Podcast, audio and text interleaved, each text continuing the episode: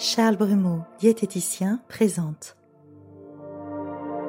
Dans la poire, le podcast pour mieux manger.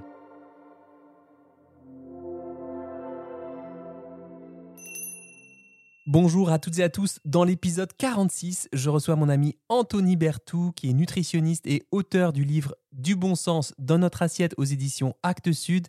Une discussion nourrissante au carrefour de la biologie de l'être humain, de nos modes de vie et de nos capacités d'adaptation au regard d'une perspective évolutionniste, mais également des enjeux ou plutôt des défis écologiques qui nous attendent dans les prochaines années. Et promis, on n'a pas trop plombé l'ambiance, on a beaucoup parlé de solutions. Comme j'étais super impatient de publier cet épisode, je vous laisse découvrir en guise de bande-annonce un extrait de notre discussion.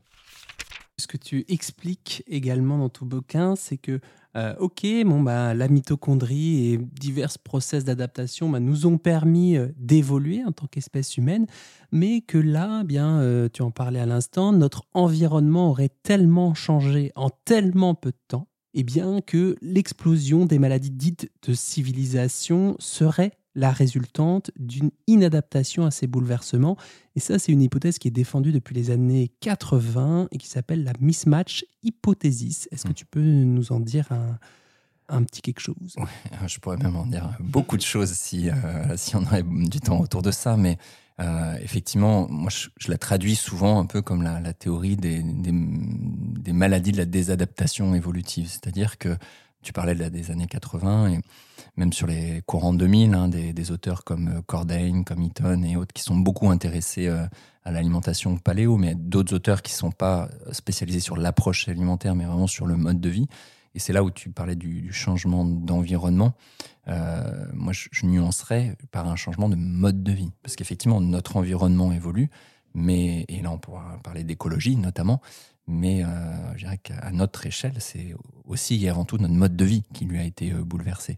Et finalement, des éléments qui ont pu nous adapter au cours du temps, euh, au sens, bah, nous ont permis de survivre à certaines conditions, de d'évoluer de manière positive face à certains états de stress.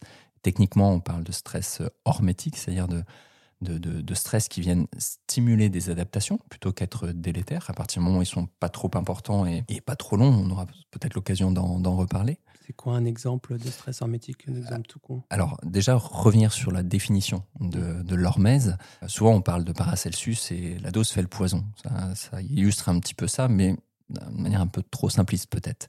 Mais c'est un principe issu de la toxicologie qui nous dit que un composé stressant, ça peut être un composé toxique potentiellement, mais toxique au sens à haute dose, bah, ce composé peut avoir un effet qui est positif ou un effet qui est délétère en fonction de la dose, en fonction de l'amplitude du stress, en fonction de la durée du stress, en fonction de son association à d'autres facteurs de stress.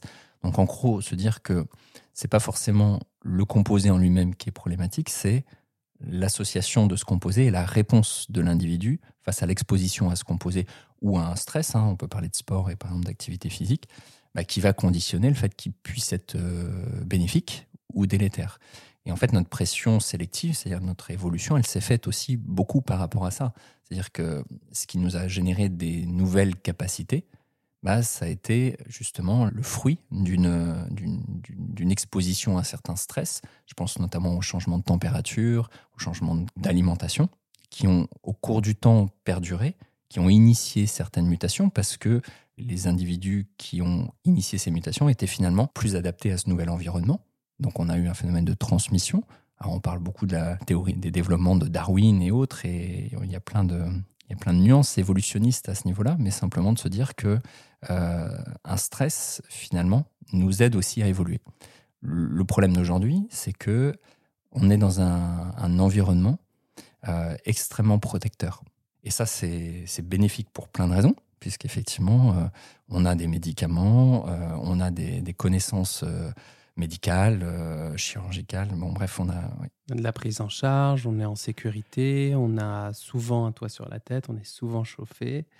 On mange souvent à notre faim, euh, voir ce qui un peu plus, voir un peu plus exactement. On n'a pas de besoin vital de bouger parce que parce qu'on a une voiture, parce que euh, on peut travailler maintenant en télétravail. On a un ordinateur avec Internet qui est tout à disposition. Donc il ne s'agit pas du tout d'être dans la nostalgie de se dire euh, le monde était mieux avant. Il y a énormément de facteurs qui sont positifs, mais au final, ça nous met dans une situation où on n'a plus besoin de créer la stimulation, on n'a plus besoin de s'adapter. Si je prends l'exemple de l'activité physique, euh, on dit souvent que l'activité physique améliore les capacités. Non, c'est la sédentarité qui a altéré nos capacités. Donc la norme n'est pas euh, d'être sédentaire et d'améliorer sa santé par l'activité, la norme est de bouger et les conséquences négatives sont liées à la sédentarité. Conceptuellement, c'est important à, comprendre. Ouais, c'est pourtant pas euh, les messages de santé publique, effectivement, c'est on voit les choses par l'autre bout de la lorgnette là. Exactement, sauf qu'on est programmé pour bouger. On n'est pas programmé pour rester derrière un ordinateur à longueur de journée. On n'est pas programmé pour recevoir euh, de la lumière bleue d'un smartphone à 20h ou à 22h le, soir.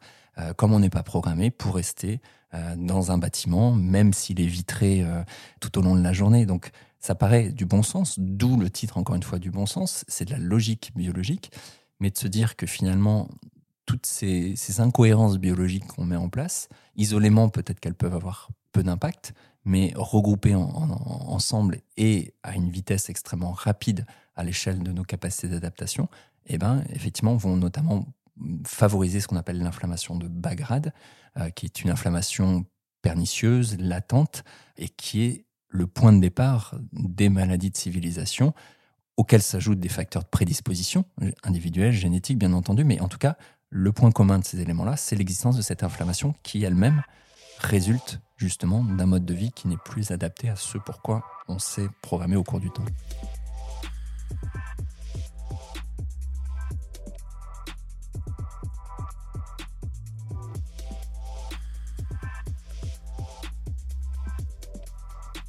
Retrouvez très vite le prochain épisode dans la poire, un podcast créé par Charles Brumeau, diététicien. Belle écoute